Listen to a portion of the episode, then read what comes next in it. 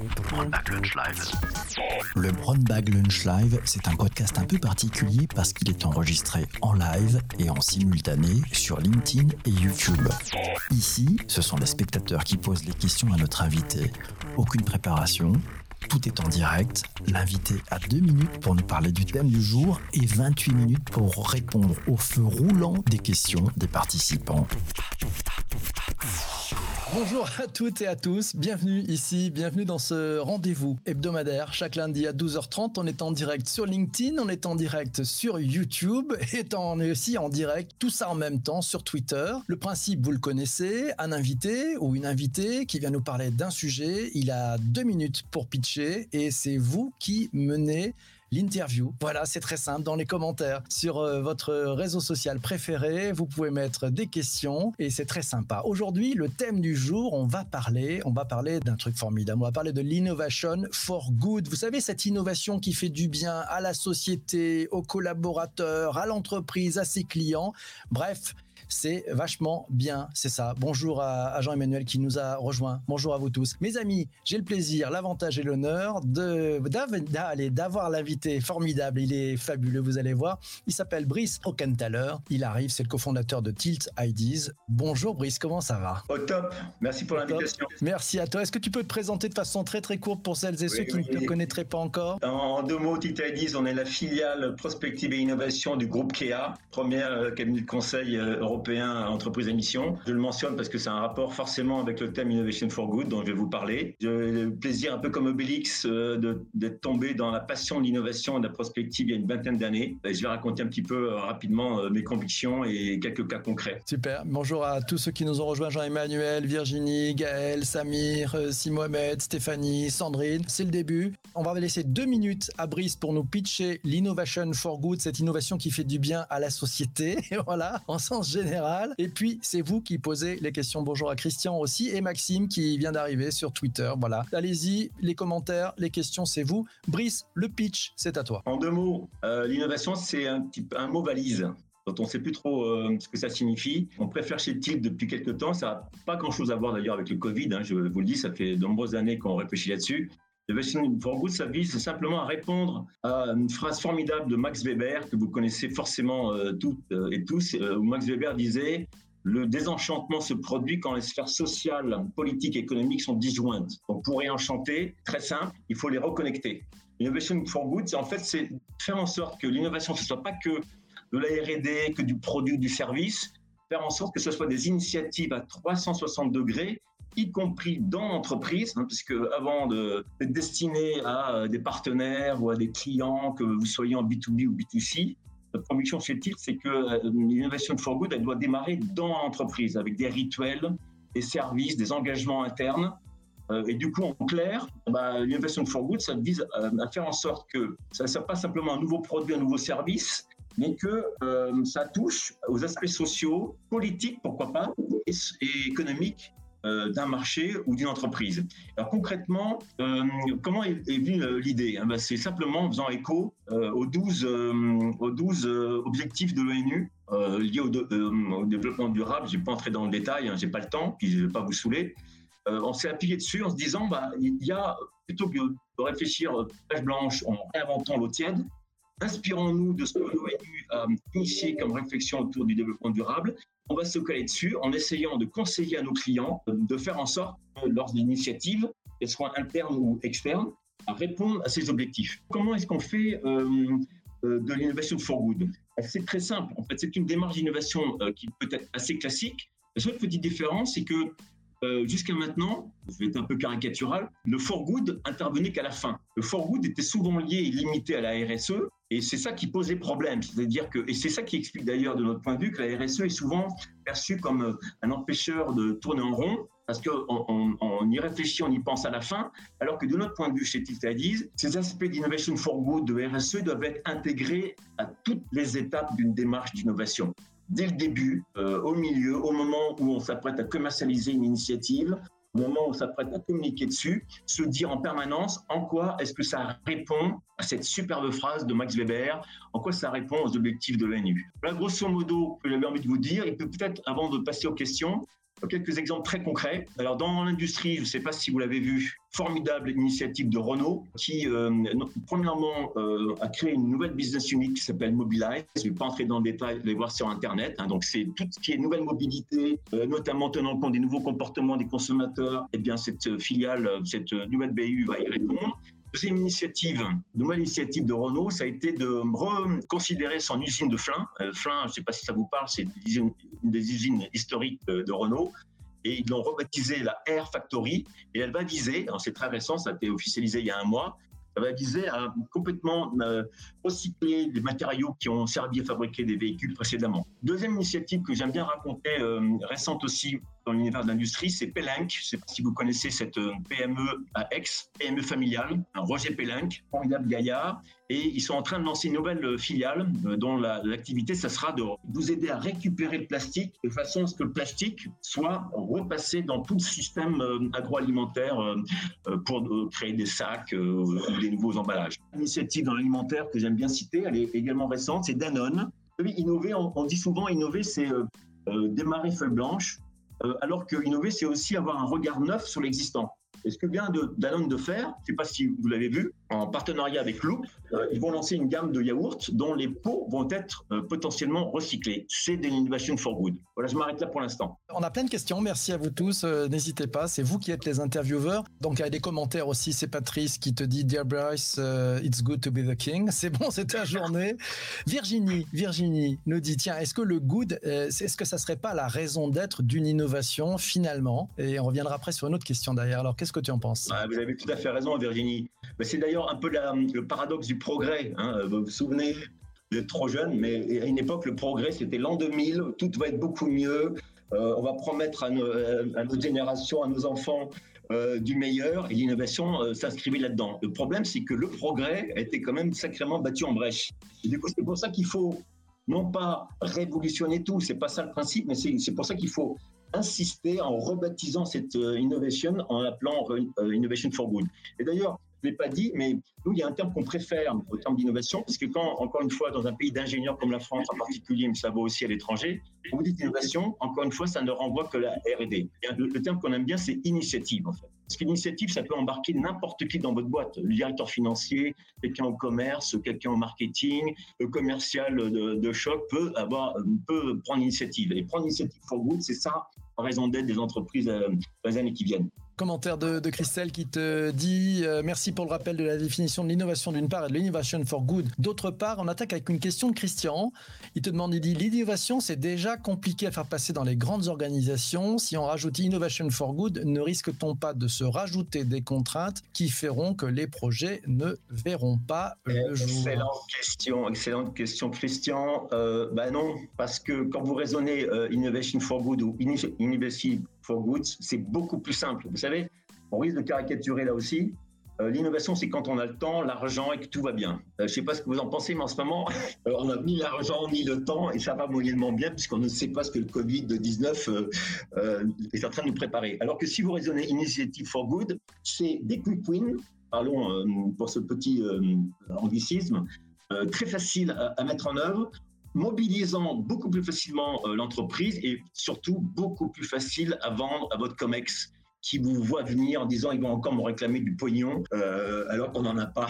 D'accord, ils vont devoir venir. Commentaire, merci euh, beaucoup Brice. Commentaire de Pierre, prendre en compte les enjeux sociaux, environnementaux tout au long des réflexions, stratégie, innovation. C'est la différence entre aller chercher l'impact positif et faire de la RSE selon toi? Exactement, exactement. Je l'ai abordé tout à l'heure rapidement. Euh, d'ailleurs, j'ai fait pas mal de conférences sur la RSE et à chaque fois, je démarre en disant le problème de la RSE, c'est encore une fois, c'est des emmerdeurs. Euh, on a des clients, donc je ne sais pas s'ils sont là d'ailleurs, pardon.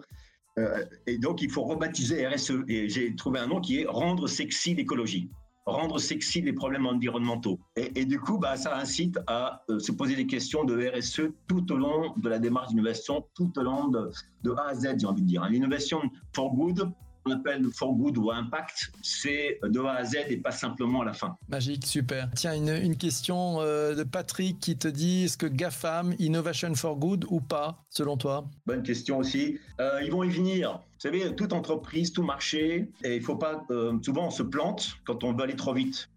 moi, je suis d'un naturel fondamentalement optimiste. Je ne peux pas croire que les GAFAM, ce soit le diable qui soit, dont la raison d'être soit de piller nos ressources, cramer la planète, court-circuiter les distributeurs qui ont encore des magasins qui se battent pour défendre leurs magasins physiques. Je pense qu'ils vont y venir.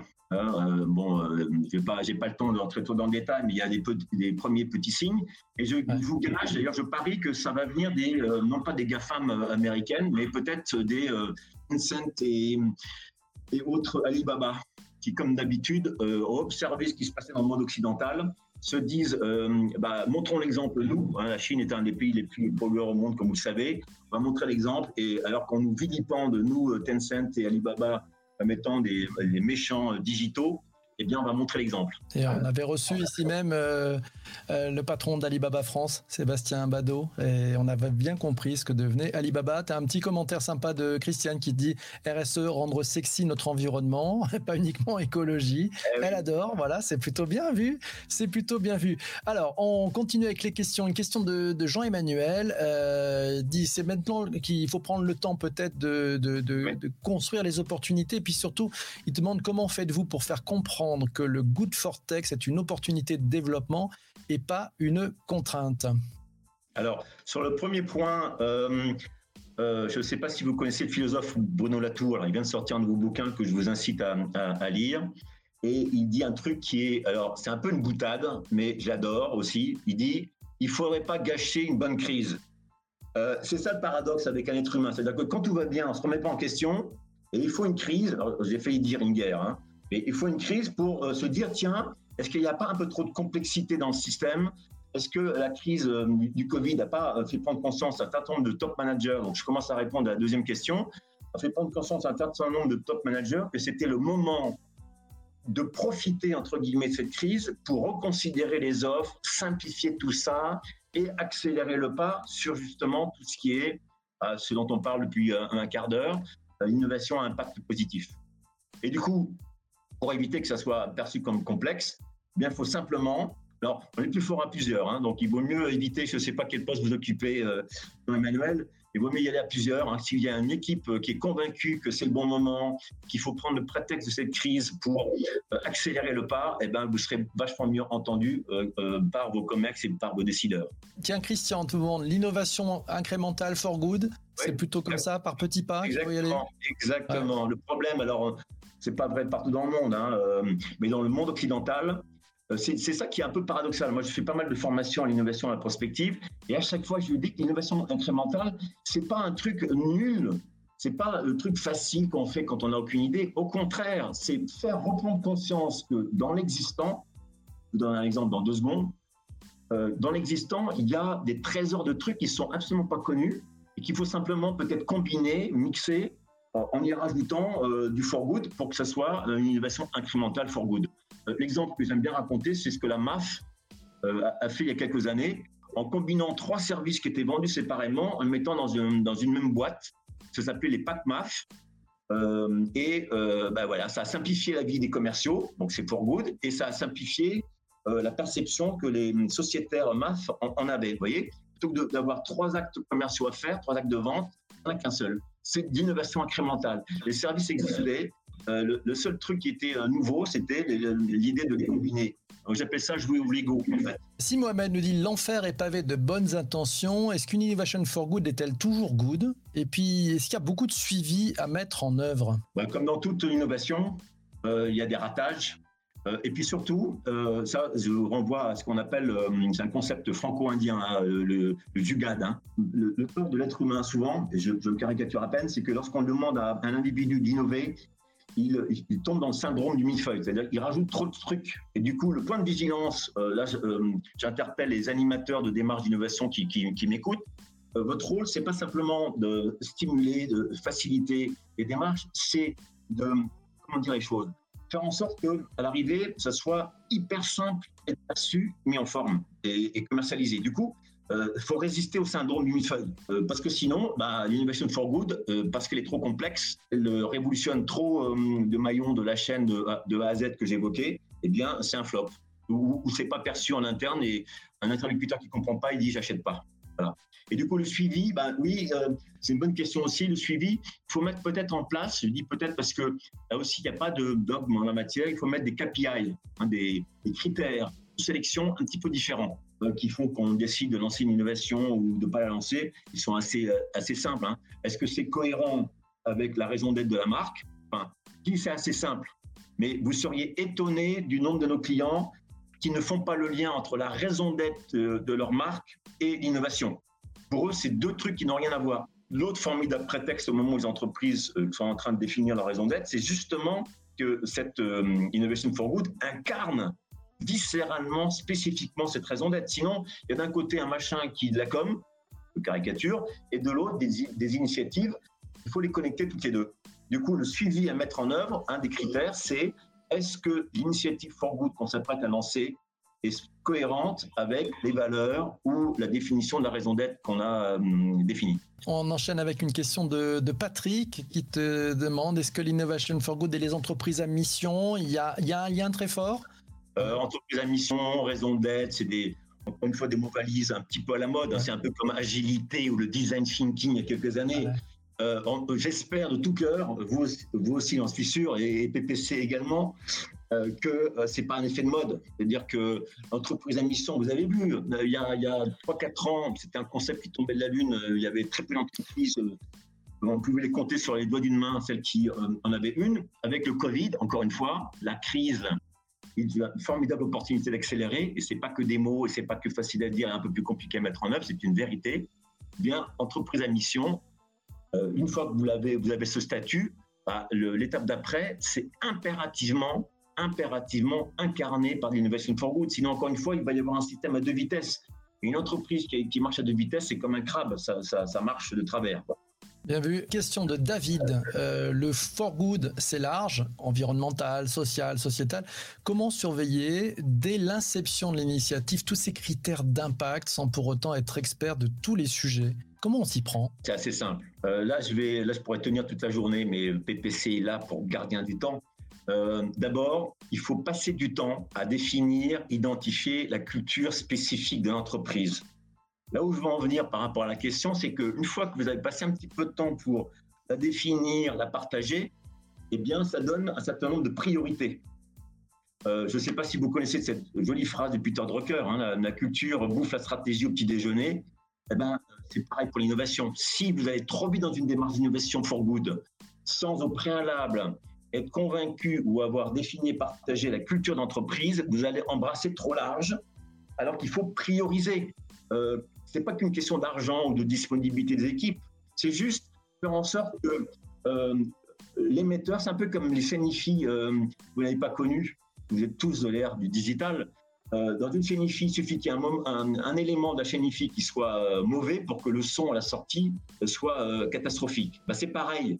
C'est-à-dire que si la culture n'a pas été identifiée, si les impacts de cette culture sur une démarche d'innovation, les process d'organisation, les façons de travailler, les ways of working, la façon de recruter n'ont pas été identifiés au préalable, eh bien, effectivement, on a un spectre d'opportunités beaucoup, beaucoup trop large. C'est un des exercices les plus difficiles à faire, hein, de prioriser, sélectionner, parce qu'il faut renoncer. C'est aussi bête que ça. Dans tout choix, il y a renoncement, comme dirait l'autre. Euh, Patrick euh, nous te demande, d'ailleurs, c'est pour quand la direction de l'initiative? C'est une mission du COMEX? Ouais, Point d'interrogation. Patrick, d'ailleurs, j'espère que tu vas bien pour la cause il y a longtemps. Euh, bah déjà que... aussi, il ne faut pas aller trop vite parce que déjà qu'une direction de l'innovation euh, au COMEX, euh, je ne peux pas citer les entreprises, malheureusement j'ai un devoir de confidentialité, je peux vous garantir que membre de COMEX, directeur de l'innovation, c'est largement pas la grande majorité des entreprises. Et d'ailleurs, un chiffre assez euh, étonnant, vous n'allez pas me croire, l'Harvard Business Review a fait paraître une étude l'année dernière démontrant que seulement 30% des membres de COMEX étaient convaincus que l'innovation était stratégique. Seulement 30%. Pour toutes les raisons que j'ai abordées jusqu'avant. Hein trop compliqué, c'est trop long, on a déjà affaire avec qui existe, etc. Donc vous voyez, si un, euh, il n'y a que 30% des membres de COMEX qui sont convaincus que l'innovation est stratégique, si par ailleurs il y a très peu, très très très très peu, une grande minorité, une petite minorité, je ne sais pas euh, ce qui est le plus fort, de membres de COMEX qui sont directeurs d'innovation, on va pas commencer en plus à réinventer le terme alors qu'il est même pas encore généralisé. ça ne pourra pas, mais ça viendra dans la seconde. Comment, comment on mesure tiens, les, cette innovation for good? Est-ce que les, la façon de la mesurer, c'est avec les mêmes critères quand on mesure une innovation ou il y a d'autres façons de mesurer ces sujets-là? Oui, alors il y a un point important, c'est un petit peu d'ailleurs la même manière dont euh, le groupe Cléa a bossé pour devenir entreprise à mission, donc ça rejoint la question de Patrick de tout à l'heure. Il faut pas simplement que ce soit un exercice, c'est là où ça complique un tout petit peu, mais pas tant que ça, ne pas que ce soit un exercice centripète, euh, nombriliste.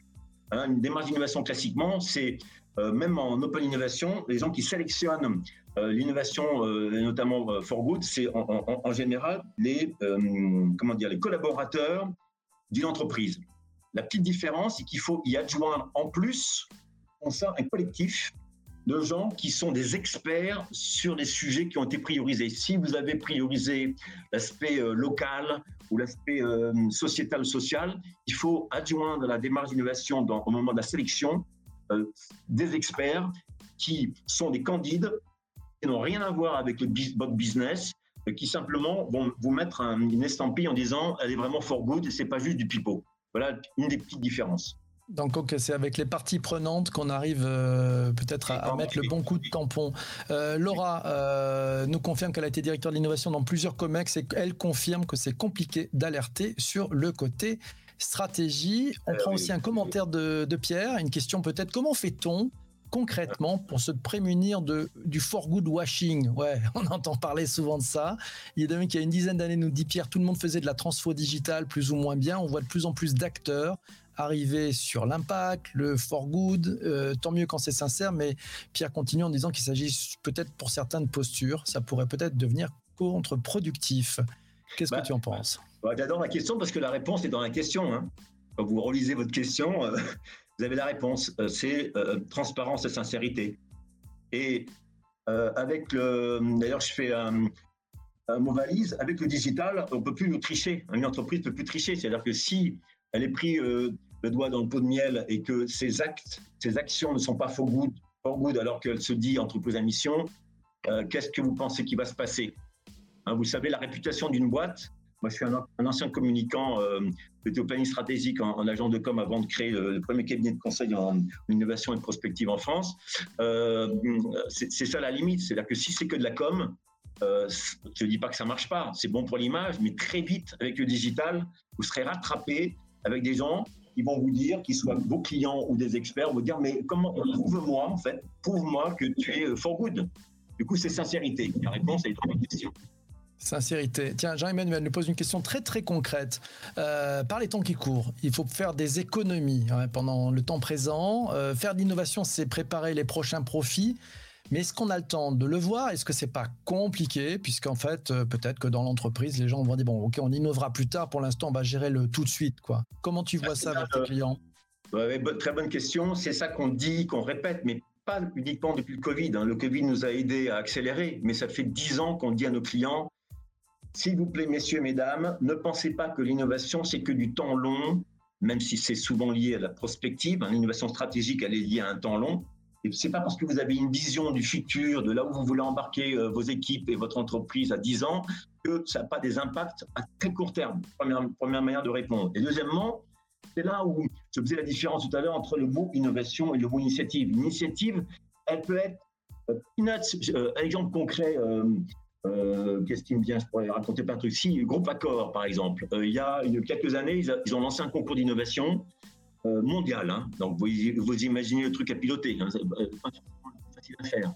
La, femme qui a remporté le prix, elle avait juste eu l'idée d'éteindre, euh, évidemment de raconter l'histoire, le, bouton de veille des télévisions qui était dans toutes les chambres d'hôtel. L'économie euh, d'énergie et d'électricité était colossale à, l'échelle du groupe Accor. C'est ça une initiative for good, vous voyez Elle est facile à mettre en, en place, c'est juste effectivement, non pas une posture, mais un réflexe. C'est je pars de chez moi le matin j'ai une vision assez claire de ce qui est la raison d'être de mon entreprise. Qu'est-ce que je peux mettre en œuvre à titre personnel, quelle que soit ma fonction, dans la journée qui vient? Je suis fier d'appartenir à cette, euh, cette boîte. Qu'est-ce que je peux mettre en œuvre qui soit facile à mettre en œuvre sans forcément même que je demande l'autorisation? Allez, la dernière question. Ça rejoint le, concept d'autonomie hein, dont on parle beaucoup depuis notamment le Covid. La dernière question, c'est celle de Laura qui nous dit l'innovation for good, ça oblige à convaincre d'abord que l'innovation a un retour sur investissement et deuxièmement que le for good a aussi un ROI. Donc c'est quand même deux fois plus compliqué, non, Brice? Bah, C'est deux fois plus compliqué, oui, si c'est deux choses séparées. Si ce que j'essaie de vous dire depuis euh, bientôt une demi-heure, c'est qu'une seule chose, déjà, vous divisez la complexité par deux. Il n'y a pas d'un côté l'innovation et de l'autre côté euh, for good, c'est une seule et même chose. Quel que soit le métier, que vous soyez une start-up, une PME nationale, un groupe international, moi je considère, nous considérons chez Tilt que c'est le moment. Je ne sais pas si vous avez vu, là, il y a, en décembre, il y a une grosse euh, étude qui est parue euh, qui a demandé aux Français, en décembre 2020, donc on était encore confinement par reconfinement, etc. C'est quoi les, priorités? Alors c'est du déclaratif, on est d'accord.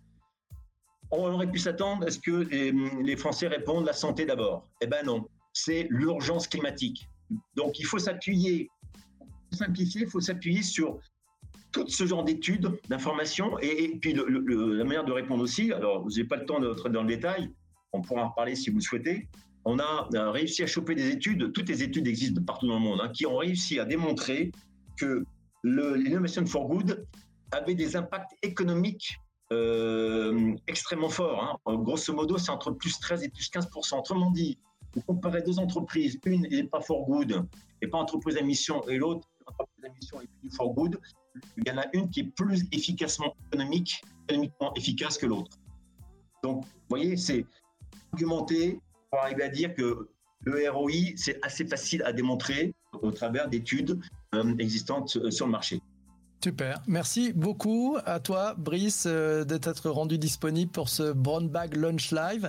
Merci à toi. Si vous avez envie de suivre Brice, c'est facile. Vous suivez sur LinkedIn, vous prenez contact, vous continuez la conversation. La semaine prochaine, à ta place, oui, à même heure, même endroit, sur euh, LinkedIn, sur YouTube en live, sur Twitter aussi en live. On va parler ah, de quelque chose que tu adores. On va apprendre avec la montagne. Et parce qu'on a tellement de choses à apprendre en matière de leadership, euh, avec la montagne. Donc je vous propose d'échanger en direct. Ça sera avec euh, Laurence Brett Stern, qui est managing partner chez Mountain Pass. C'est le spécialiste des expériences qui sont mobilisantes. J'ai pu tester une expérience extraordinaire il y a un an dans la neige. Vous allez voir, on apprend beaucoup de choses. Je vous donne rendez-vous la semaine prochaine à 12h30, le 8 février. Euh, ça sera en direct sur LinkedIn, YouTube en live et sur Twitter, bien évidemment. Et puis, si vous n'avez pas encore profité de cette petite pépite qui existe désormais en podcast, voilà, n'hésitez pas à vous chercher sur votre meilleure plateforme de balado-diffusion, le Brown Bag Lunch Live. Je sais, c'est totalement imprononçable comme nom, mais bon, il paraît que c'était, disponible. voilà, vous cherchez, vous pouvez l'écouter sur Apple Podcast, Spotify, Deezer et bien d'autres plateformes de podcast. Merci à vous tous d'avoir été là. Un grand bravo. Bonjour à Diane qui nous a rejoint sur le tard. J'ai vu dans les commentaires. Merci à vous. Ça fait plaisir de voir des têtes connues. Merci. Et puis, on, on fait, en fin d'épisode, on fait comme toujours ce que j'appelle le rôti. C'est votre return on time invested. Vous venez de passer 30 minutes avec nous et, avec Brice. Voilà, si vous avez adoré, vous mettez 5, vous dites c'était top, j'en veux encore, merci, revenez, on n'en peut plus, c'est fabuleux. Voilà, et puis si vous n'avez pas du tout aimé, vous dites que c'était nul, ne revenez jamais, on ne s'aime plus. Et voilà, c'est à vous de jouer dans les commentaires. Merci mes amis. Mille merci à toi, Brice, à très bientôt. Euh, les commentaires pleuvent, pleuvent. Merci beaucoup, merci, euh, voilà, merci pour tous ces échanges, c'est magnifique. Mille merci mes amis, il est 13h, Monseigneur, on rend l'antenne voilà, à bientôt. Pour ne rater aucun des prochains épisodes du Brown Bag Lunch Live, le plus simple est de t'abonner sur ta plateforme de podcast préférée. Et si le cœur t'en dit, rendez-vous sur YouTube ou LinkedIn en live pour participer en direct aux prochaines interviews.